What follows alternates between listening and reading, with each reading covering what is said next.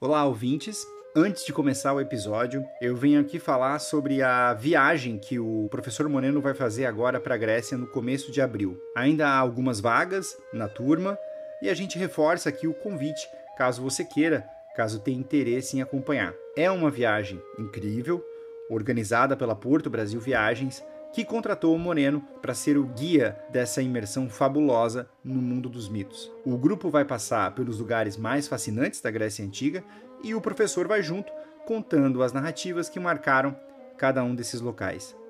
Eu fui a essa viagem no ano passado e digo com total tranquilidade que ela transformou a minha relação com a cultura clássica e eu recomendo muitíssimo. E é uma recomendação sincera, viu? Eles não nos pagaram nada, isso aqui não é um publi. O link para saber mais está na descrição deste episódio.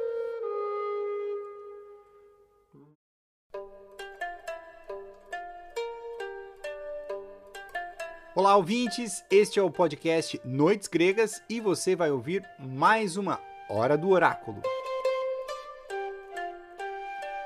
Eu sou o Felipe Speck, secretário-geral e devoto de Hermes, simpático deus das comunicações, e hoje nós vamos responder a uma pergunta de um apoiador. Lembrando que os apoiadores têm acesso ao WhatsApp do Oráculo, pelo qual podem mandar perguntas e a gente seleciona algumas para responder entre um episódio e outro. Mas antes de responder a pergunta, nós temos os reclames do Noites Gregas. Na semana passada, nós publicamos a terceira aula sobre a Odisseia, mais uma aula do nosso curso Mitologia na Arte. Aos que estão acompanhando, as duas primeiras aulas deste módulo foram sobre a telemaquia, que é como são chamados os primeiros quatro cantos do livro, que tratam muito do Telêmaco, filho de Ulisses.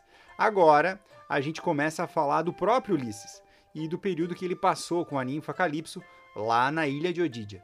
A gente convida você mais uma vez a apoiar o nosso podcast. Esse apoio é muito importante porque nos ajuda a manter o projeto no ar e a dedicar cada vez mais tempo ao Noites Gregas. A nossa recompensa são os conteúdos exclusivos. Nos episódios, nós temos PDFs com materiais complementares e no curso Mitologia na Arte, nós já temos três módulos: um sobre os amores de Zeus, outro sobre os heróis e um outro sobre a saga de Troia, que trata também da Ilíada. Agora, esse módulo sobre a Odisseia está fabuloso. O Moreno, ele caprichou, ele sempre capricha, mas nesse especialmente, além das histórias que dispensam comentários, eh, as imagens são representações assim primorosas desse momento inicial da Odisseia.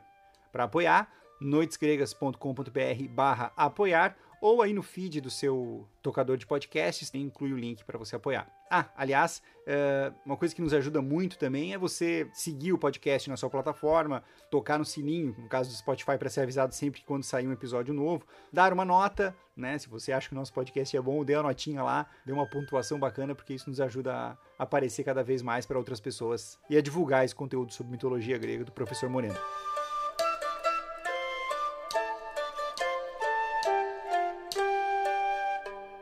A pergunta que nos chega é do Léo, professor de zoologia, e a resposta vai nos levar à origem dos monstros. O Léo diz o seguinte: Caríssimos professor Moreno e Felipe, me chamo Léo e tenho uma questão meio acadêmica para o oráculo.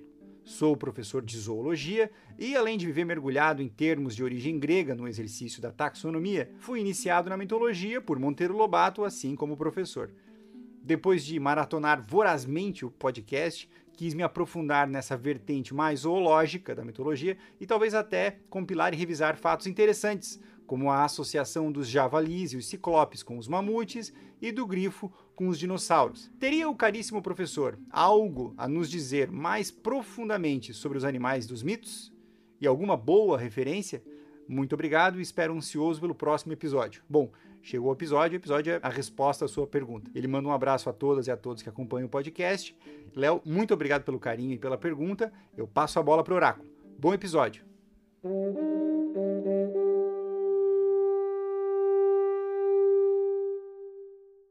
Prezado Léo, o estudo dos animais na mitologia vai nos dizer muito sobre a imaginação mitológica dos gregos e quase nada sobre os animais, já que tu estudas zoologia. Ali nós vamos ver a força da fantasia grega a partir de pequenos vestígios que eles encontraram e não sabiam bem classificar.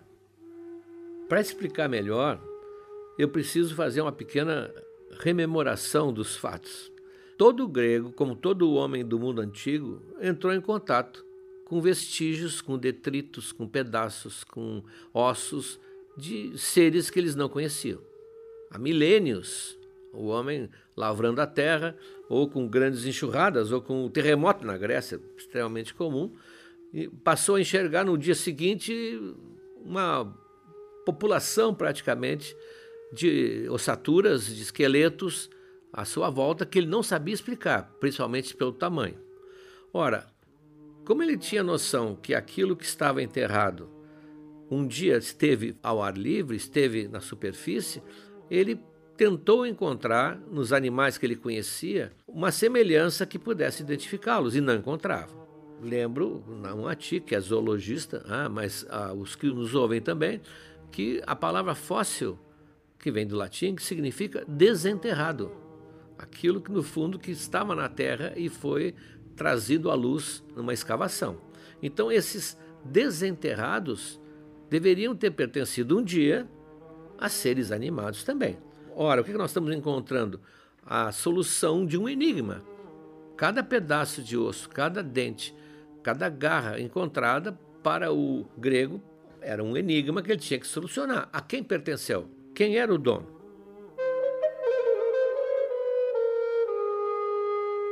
Evidente que nós estamos há milênios antes de Darwin, antes das teorias que explicavam a evolução das espécies, que para nós hoje é tão corriqueira, da evolução inclusive da espécie humana. Eles não tinham essa noção. Então, evidente, tinha que ter uma explicação para isso. Não foram só os gregos, os chineses, sempre que encontravam fósseis, eles chamavam de os ossos do dragão que seria né, um animal mitológico, e, portanto, aqueles ossos pertenciam a esse animal, e, portanto, obviamente, também tinham propriedades medicinais. Ah, então, não sei quantos ossos de dragão foram transformados em pó e ingeridos até hoje na China. Porque até hoje há regiões em que há grande quantidade de fósseis não encontrados ainda.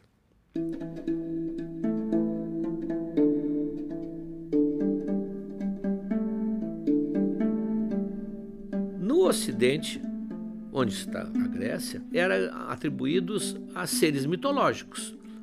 Aqui começa a relação com a mitologia. A mitologia se baseou nesses resquícios. Como não sabia como eram, associaram a vários animais de mitos que eles conheciam.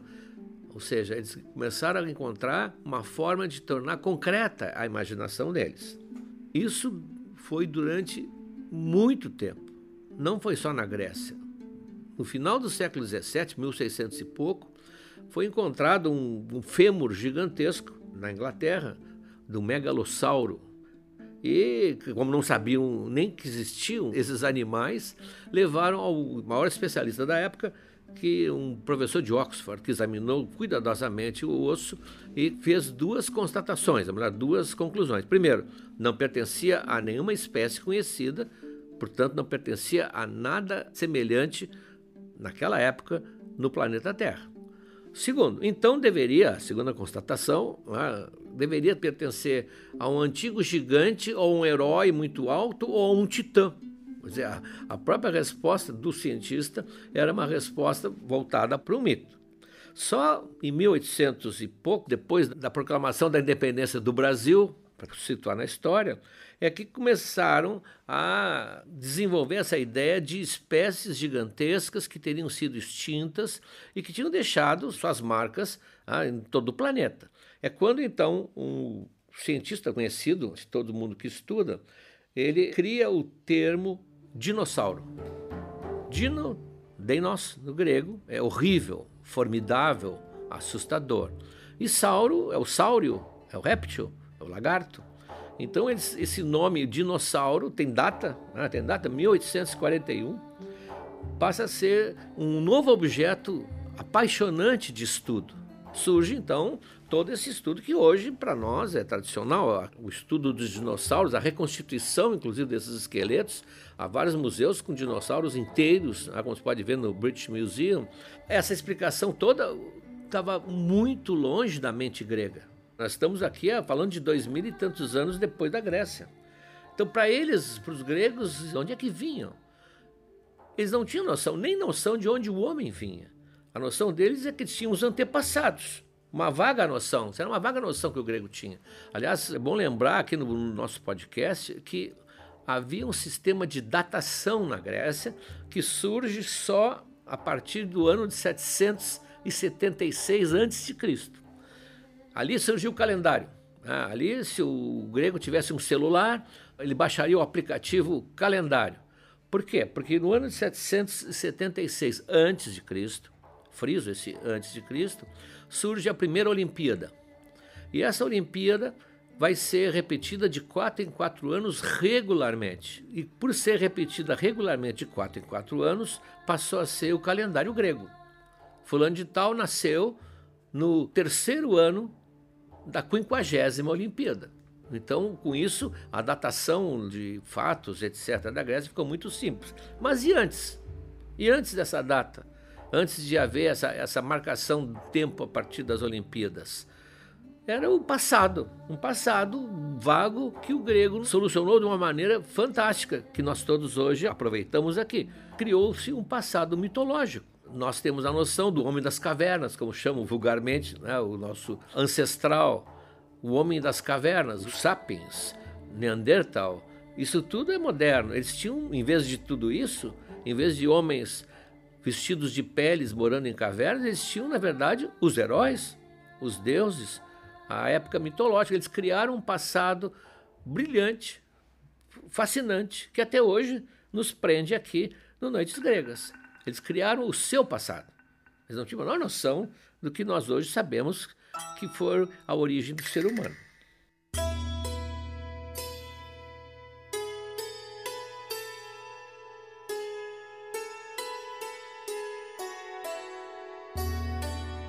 Bom, como até hoje havia também a crença de que os seres do passado eram maiores do que os atuais. Para o meu avô, até as laranjas do passado eram maiores do que as laranjas atuais. Então, havia humanos enormes. O Nestor, que é um personagem sobre o qual falaremos muito quando entrarmos na Ilíada, o Nestor é aquele guerreiro que viveu três, quatro gerações, recebeu um presente de Zeus, tem uma idade longeva, assim, impressionante, tanto que ele é considerado o grande sábio, o grande conselheiro na Ilíada. Ele toda hora dizia: os homens do meu tempo aliás, hoje também dizem, mas os homens do meu tempo carregavam pedras três vezes do peso dessa que vocês hoje se queixam, seus fracotes. Ele dizia para os seus colegas de combate ah, no exército grego. Tudo era maior, a ideia de sempre maior. Então, esses animais grandes, gigantescos, não causavam muito problema para a imaginação grega, deviam ser animais grandes, como no passado tinham. E os homens também. Ah, a ideia do homem grande, do herói, ser gigantesco, para nós, a gente sabe que há um limite para o ser humano. Lá, o ser humano chega no máximo a dois metros e meio, três metros, sei lá, nunca chegou, mas o livro Guinness vai dizer isso um dia.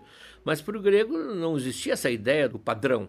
Então, eh, eles imaginavam geralmente há vários textos que falam nisso, portanto, chegou-se a uma média que os heróis, os grandes heróis, tinham assim perto de 4 metros, 4 metros de estatura. E isso era comprovado principalmente por uma parte do nosso organismo, dos animais também, que sobrevivia sempre ao longo dos milênios, os dentes.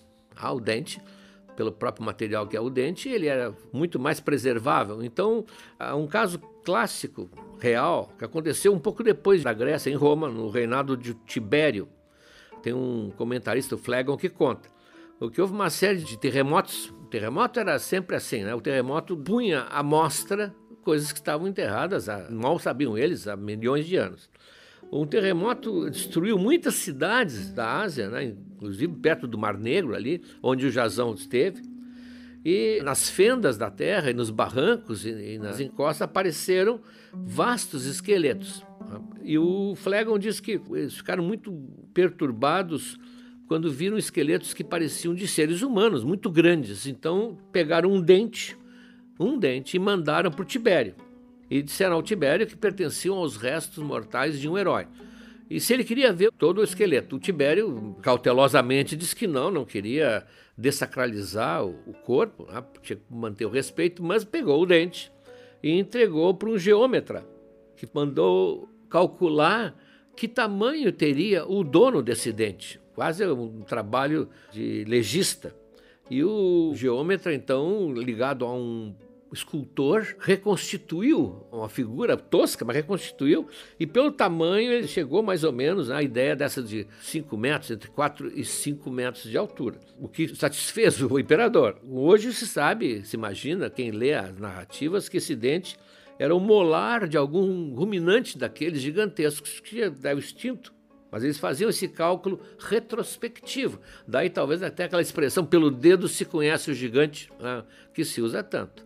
Então, esse cálculo retrospectivo é que vai gerar as afirmações nos mitos que a gente conta aqui de coisas descomunais. Isso era o que eles acreditavam. Isso ficou bem claro no episódio dos ossos do Teseu.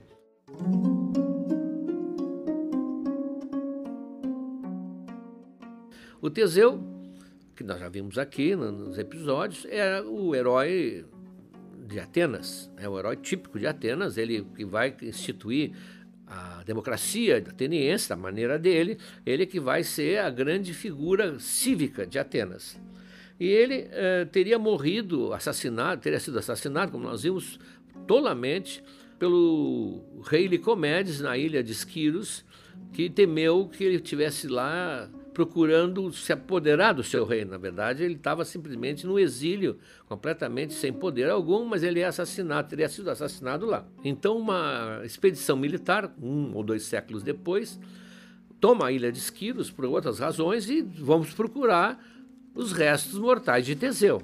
E o general Kimon, é um general ateniense que é encarregado disso, mais ou menos no ano de 470, já, portanto, bem longe do tempo em que Teseu teria vivido, descobre um túmulo onde ele diz que os ossos só podiam ser de Teseu, porque eram gigantescos. Ele ia repatriar então esses ossos para Atenas.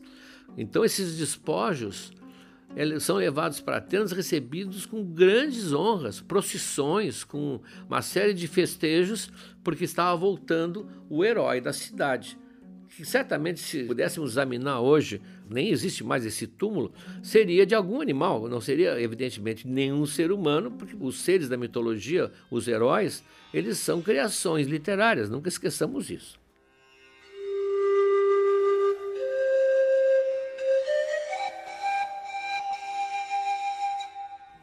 Um episódio muito conhecido dentro da formação do poder do Olimpo quando Zeus e seus irmãos se apossam do poder da religião, digamos assim. Nós vimos isso, que foi uma troca de poder, foi quase um golpe de Estado na ordem antiga. Uma, uma reação a essa tomada do poder é a luta dos gigantes, que são os filhos da terra, de Gaia, que vêm enfrentar os olímpicos.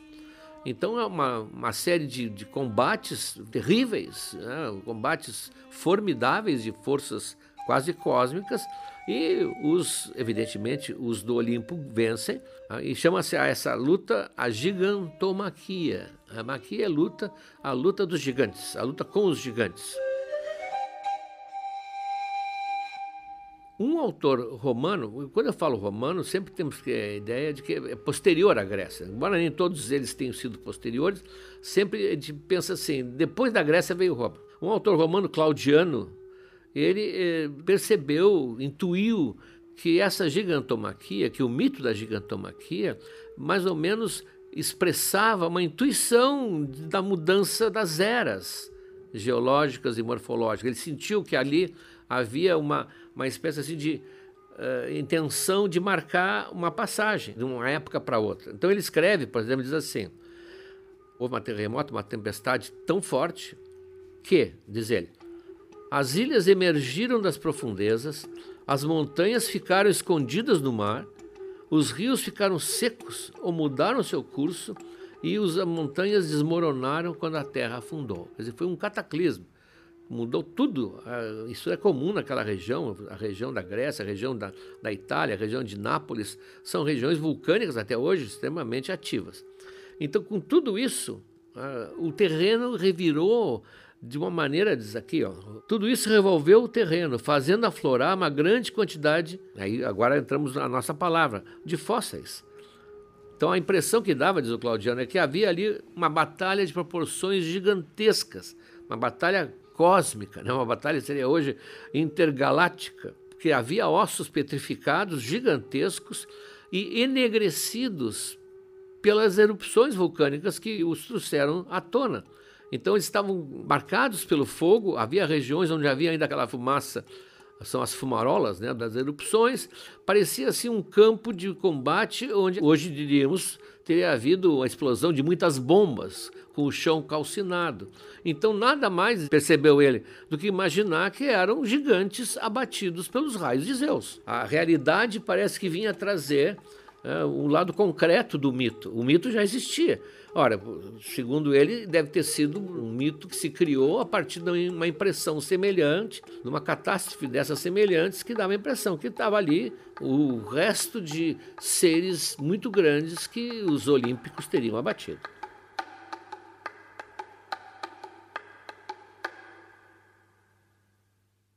Bom, a, a Claro que tu, como zoologista, deve saber bem mais que nós que toda essa área, há milhões e milhões de anos, eram percorridas por outros animais que hoje não se imaginaria na Europa. Fora o leão, que é o leão até até o Hércules mata um, né?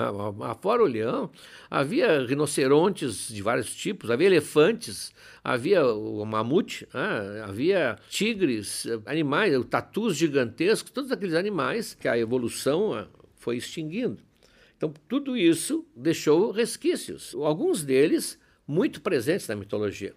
Por exemplo, tem o grifo.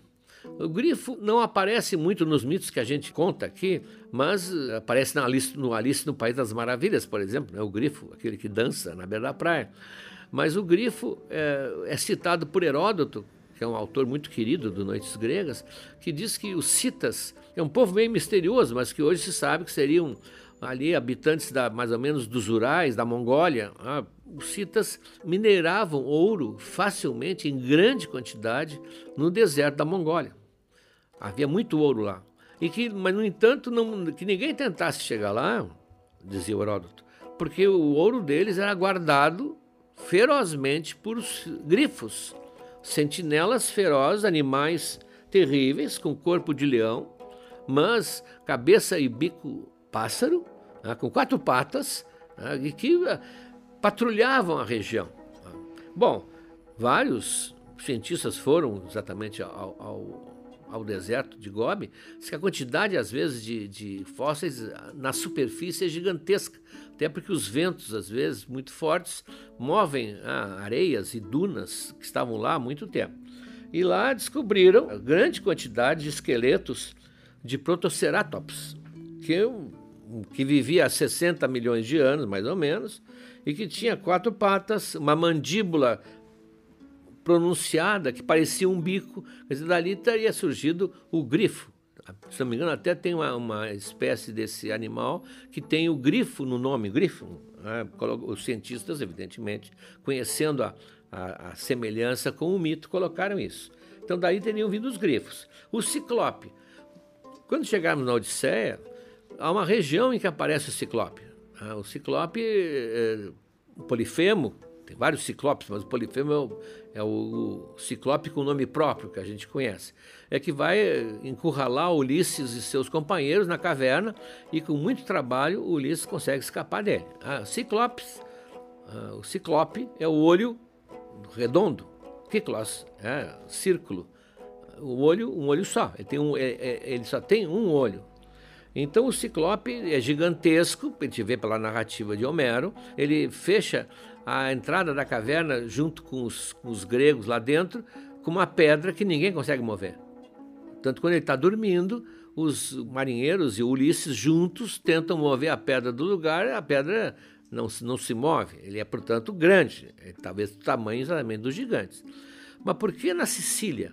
Ah, ele foi situado numa região, pela história, que só pode ser a Sicília. Tanto que uh, a Sicília até hoje explora esse fato turisticamente. Tem um lado lá que eles chamam que é a Riviera dos Ciclopes, como todo lugar que tem uma história lendária por trás. Bom, a suposição é que os visitantes da, da, da Sicília, os primeiros gregos que visitavam, que iam lá comprar escravos e fazer uh, transações comerciais, e depois ocuparam uma parte da Sicília, inclusive, descobriram, encontraram, que hoje até se encontra ainda, esqueletos né, fósseis de elefantes. Tinha até um pequeno elefante, se não me engano, um elefante peludo, um pequeno mamute. Isso tu deve estar ouvindo com um sorriso nos lábios, Léo, porque eu sou completamente leigo nisso. Mas era um elefantinho. Ah, e o crânio desse elefante tem um buraco no meio, que seria onde a tromba se fixava, a passagem da tromba. Evidente que não sabendo que era de um elefante e vendo aquele crânio daquele tamanho, imaginaram que naquele buraco havia um grande olho, o ciclope. E, e criou-se então facilmente, talvez que fosse uma ideia vaga, agora passou a ser uma ideia mais completa. Outro mito que hoje também já não tem mais nenhum enigma é o javali da Calidônia. O, javali da Calidônia é um javali especial. Tem vários mitos que envolvem javalis. O javali era um animal muito temido na Grécia. Né? Vários personagens foram atacados uh, e feridos pelo javali com aquelas suas presas, né? que eram particularmente perigosas, porque ficava na altura entre o joelho e a femoral ali. Então, vários né, atingidos para uma presa daquelas morria por hemorragia. O Adonis que é o querido da Afrodite, morre por, pelo ataque de um javali. Ah, então, ele é atacado e ferido pelo javali. O Hércules, num dos seus trabalhos, que nós contamos aqui, ele tem que capturar o javali de Erimanto. Ah, tem que capturar vivo, lembram?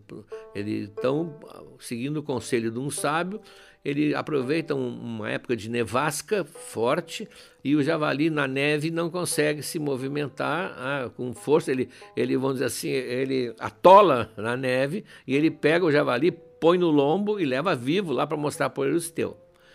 Então são javalis importantes, mas nenhum como o javali da Calidônia. O javali da Calidônia é um dos grandes eventos coletivos da mitologia grega há vários eventos coletivos que são momentos em que se une a cultura grega, digamos assim. Uma guerra de Troia. A guerra de Troia é, é decisiva né, para a formação da, da, da, unidade, digamos assim, helênica. Todos os chefes estão submetidos a um, um comando e vão encontrar um inimigo comum, que é a Troia, uma, uma, uma cidade do Oriente, né, e ali então se consolida a unidade da Grécia. Começa, ali começa a unidade da Grécia. Depois tem os argonautas. Evidentemente, os argonautas, nós vimos, são heróis de todas as partes que se unem naquele navio que nós estamos né, vendo com Jazão e que vão com um fim comum juntos fazer uma das grandes uh, viagens da, da mitologia. E o javali da Calidônia, heróis de toda a Grécia se reúnem para matar o famoso javali da Calidônia, que está, o javali que está devastando os campos da Calidônia. Ah, e o rei Oineu, que estava sendo castigado, evidentemente, por Artemis, por ter descuidado dos rituais dedicados a ela, está sendo punido por ela por meio desse animal. Então ele convoca, ele provoca, ele convida heróis de toda parte para enfrentar esse monstro, monstro, veja. E há todo um mito que vai se destacar, inclusive a figura de uma mulher, a Atalanta, que está dentre os tripulantes ah, dos, dos argonautas também. Ora, pô, mas tanto javali na, na mitologia, e esse demandou um verdadeiro exército. Hoje se imagina que aquilo fosse, na verdade, uma lembrança do passado longínquo da morte, da caçada de um mamute. Porque ao encontrarem as presas do mamute, eles não conheciam outro animal com presas parecidas a não ser o javali. Então, o, o, o, lendário javali da Calidônia seria, no fundo, um mamute que reunia e sempre era caçado com grandes grupos de lanceiros para poder matar um animal daquele tamanho. Então, aí explica-se todo esse cuidado, toda essa necessidade, toda essa reunião de forças para matar um animal que normalmente era caçado na Grécia. Ali temos um equívoco desse tipo.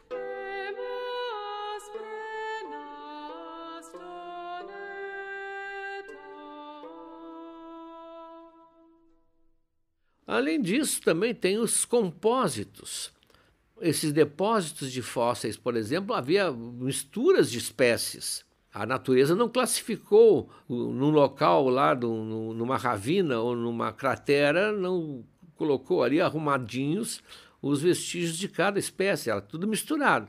Ora, essas misturas poderiam sugerir, exatamente sugeriam, animais compostos. Então, nós vimos a quimera, que é, tinha uma parte leão, uma parte cabra, uma parte serpente, ou o centauro, ah, que é metade homem, metade cavalo, ou a esfinge, que é metade leão, asas de águia, busto de mulher. Todas essas composições se explicam também, se não se explicam, tiveram reforço para a mentalidade do grego na época ao encontrarem esses depósitos misturados. Ah, não havia identificação de cada um, de cada vértebra, de cada mandíbula, etc, etc. Então, no fundo, a presença desses vestígios alimentaram, melhor, realimentaram a mitologia. Ajudou a imaginação a ficar concreta. Como num livro infantil, a ilustração é fundamental, porque a criança que está ouvindo a história olha aquela ilustração e tem uma imagem para se fixar. Assim como eu me lembro da Medusa na ilustração de Monteiro Lobato, os gregos se lembravam, se eles pensavam num, num animal desses, com partes conhecidas, já habituais no seu dia a dia. A mitologia não colaborou para a zoologia, mas a zoologia colaborou muito para a mitologia.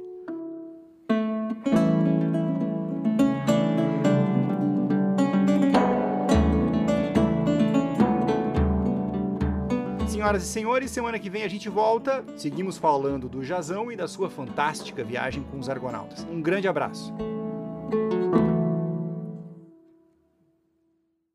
Olá, amigos. Chegamos agora ao terceiro ano do Noites Gregas. Já contamos muitas histórias, mas tem muito mais pela frente. Tem toda a Ilíada, a Odisseia, as Metamorfoses de Ovid e muitas outras coisas. Mas para que a gente consiga seguir em 2023, para produzir esse podcast que nos dá muito prazer, mas também muito trabalho, nós precisamos do apoio de vocês. Acesse noitesgregas.com.br barra apoiar o link está na descrição desse episódio. E veja como você pode ajudar. Um abraço.